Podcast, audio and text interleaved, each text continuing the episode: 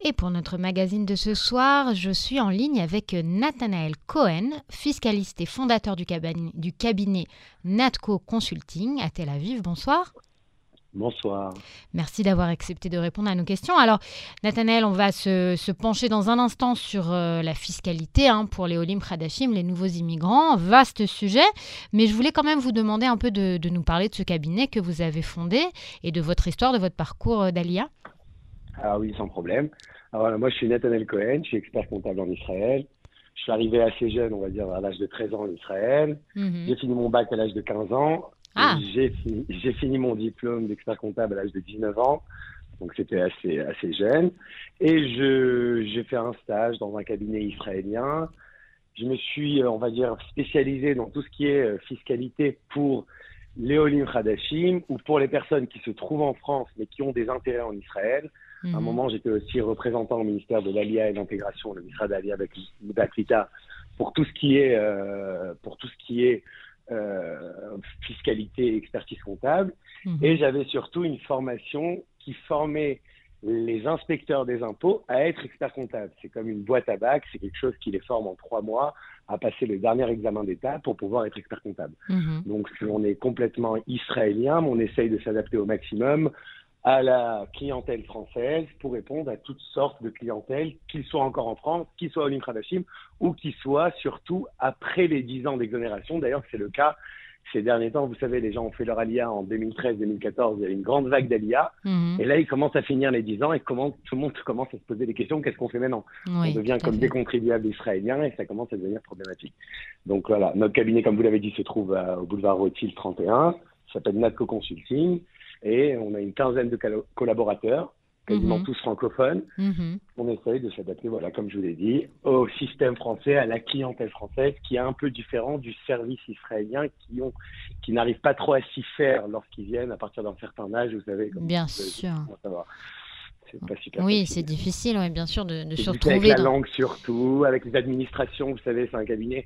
C'est pas seulement comme un cabinet en France, parce que pour eux, ils ne comprennent pas non plus les documents.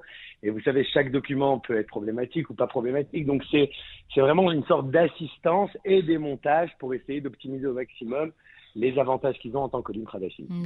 Très bien. Alors, Justement, venons-en en fait, on est euh, fin du, mois d'avril, la vague d'Alia de cet été, elle va pas tarder à arriver. Alors passons les étapes. Quand on est au lit, au lit Hadash, donc on arrive en Israël, euh, quels sont euh, les droits fiscaux auxquels on doit faire attention?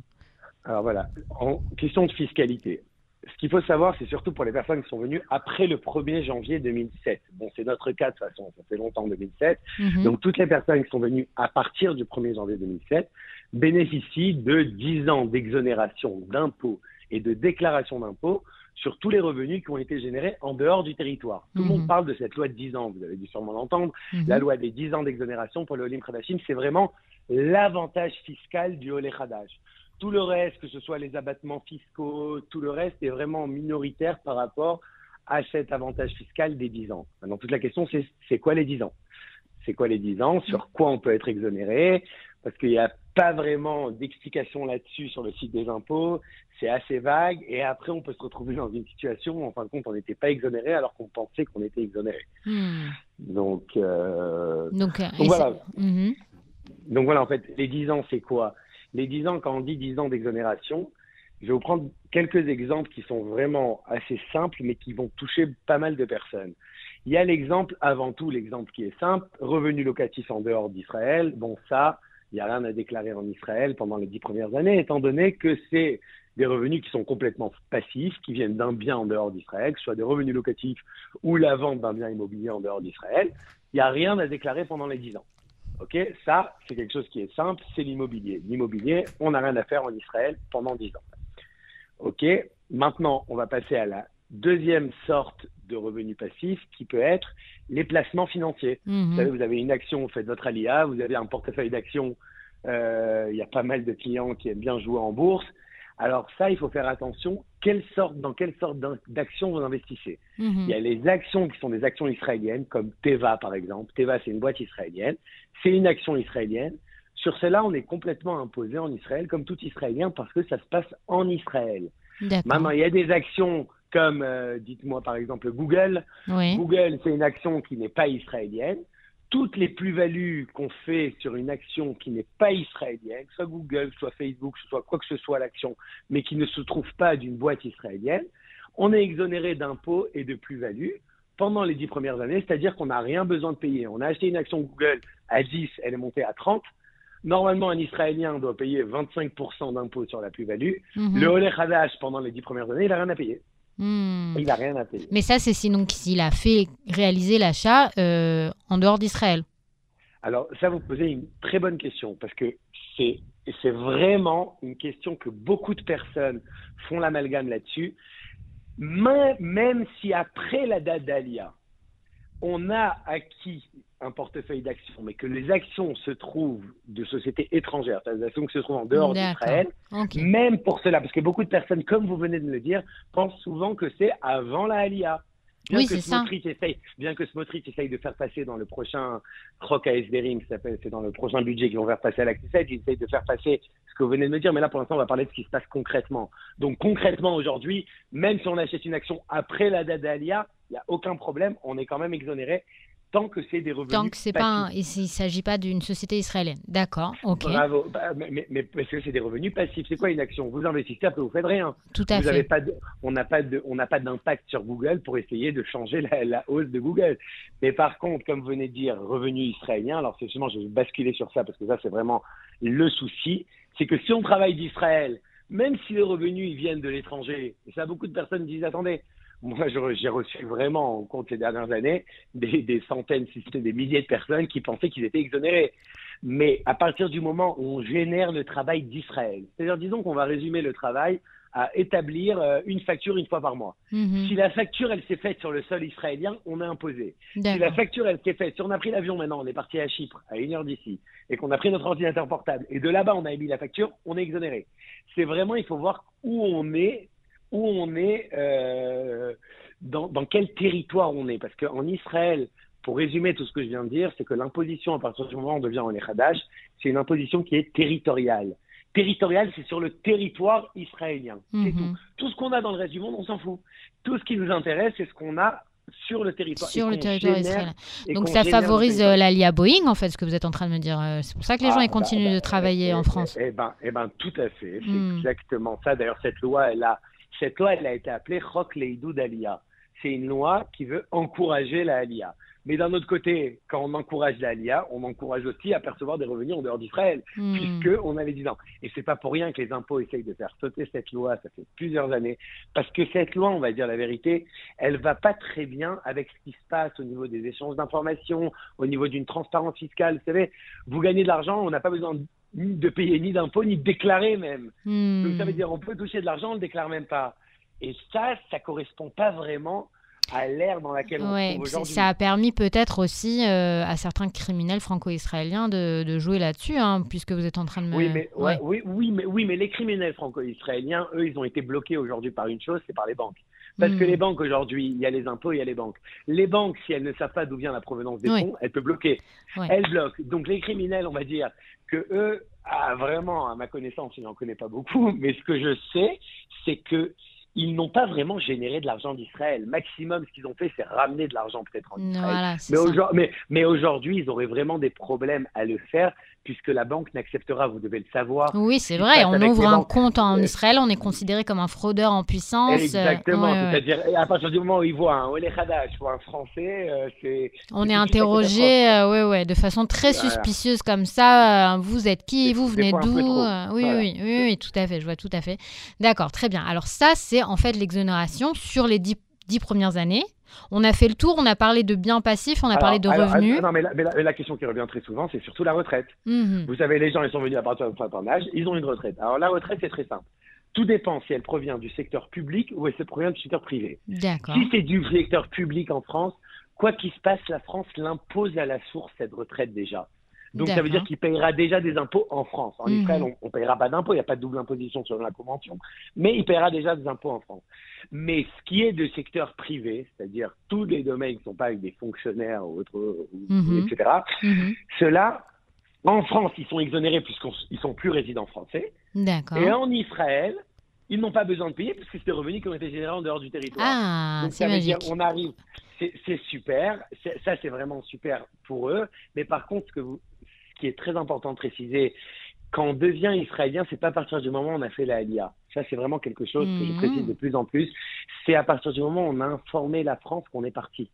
Parce que les personnes qui viennent en Israël, qui font 183 jours, qui deviennent résidents fiscaux israéliens, etc., etc., tant qu'ils n'ont pas informé la France qu'ils sont partis pour la France, sont résidents fiscaux français. D'accord. Donc, c'est-à-dire, comme ils disent les Israéliens.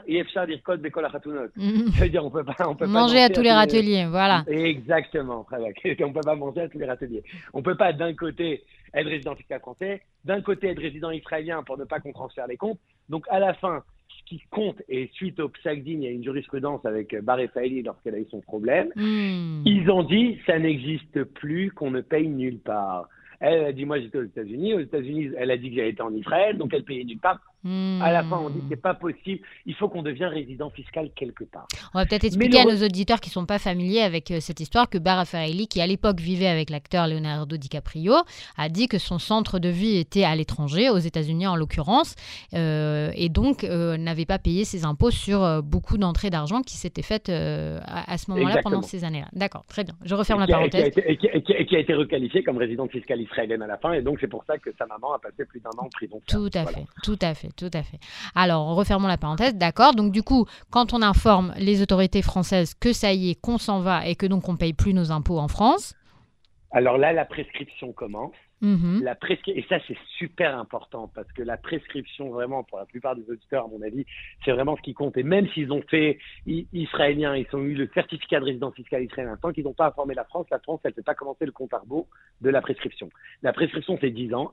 Quand vous avez informé la France, comme vous venez de me le dire, vous avez dit à la France, voilà, je suis plus française à compter du 1er janvier 2023. Mhm. Alors là, on n'est plus français, on n'a plus de compte à rendre à la France, à part sur l'immobilier à part sur l'immobilier. L'immobilier, c'est imposé dans le pays où il se trouve. C'est la mm. seule exception. D'accord. Donc, si on a des biens qu'on a gardés en France, on, reste imposé sur ces biens-là. Ah, on, peut même être imposé sur l'IFI, sur l'impôt sur la fortune immobilière, sur les biens français seulement. D'accord. Il n'y a que les biens qui se trouvent au territoire français qui ont priorité en France. Mm-hmm. Mais tout le reste, on n'a plus de compte à rendre à France et là, on devient israélien. En Israël, on n'a rien à déclarer sur tous les revenus passifs qu'on a, mais par contre, si on travaille d'Israël et qu'on génère un travail d'Israël, et sachez que ça se fait de plus en plus, les impôts, vous savez qu'à 80% des appels, les impôts gagnent. Donc ça veut dire hmm. mieux vaut ne pas s'amuser avec ça. Les impôts aujourd'hui, à partir du moment où on leur dit que si les impôts pensent que le travail a été généré d'Israël, c'est qu'on a un vrai problème. Donc, pour sortir de tout ce qui est mauvaise foi, etc., mhm. quand il y a un sujet qui est un peu délicat et qu'on ne sait pas, c'est un peu tangent, moi, ce que je recommande toujours, c'est soit de faire une legal opinion.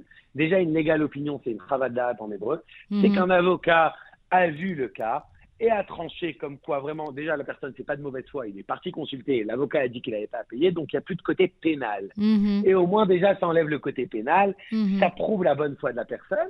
Et après, il y a de quoi argumenter. Mais déjà, si, si le sujet de la personne, vous savez, il y a des gens qui disent, mais ça va, j'envoie quelques mails d'ici. Mais moi, j'ai vu vraiment les impôts quand ils veulent, quand ils veulent et qu'ils pensent que ça peut être intéressant, ils peuvent aller retirer les euh, vraiment tout ce qui s'est passé euh, suivre les communications, appels téléphoniques, appels hmm. téléphoniques, d'où ils sont passés, ils vont prendre votre euh, retrait de, de, téléphone, par exemple, ils vont chercher et ils vont voir d'où ça s'est passé et ils vont vous dire attendez, c'est pas possible.